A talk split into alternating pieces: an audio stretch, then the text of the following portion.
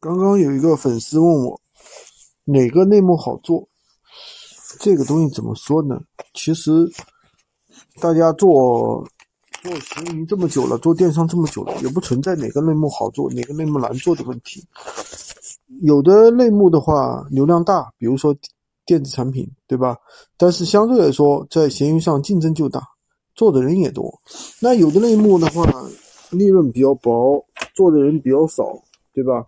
那比如说像我们的这个，嗯，家具啊，或者是日常生活用品啊，特别是日常生活用品，对吧？利润比较薄，其实他做的人也也挺多，就是看你怎么去做。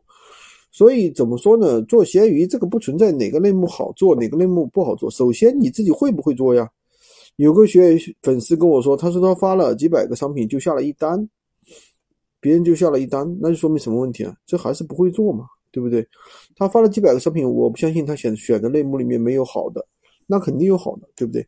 所以说还是要选择一个好的类、好的方法，对吧？高利润的产品这样去做，做起来会比较快。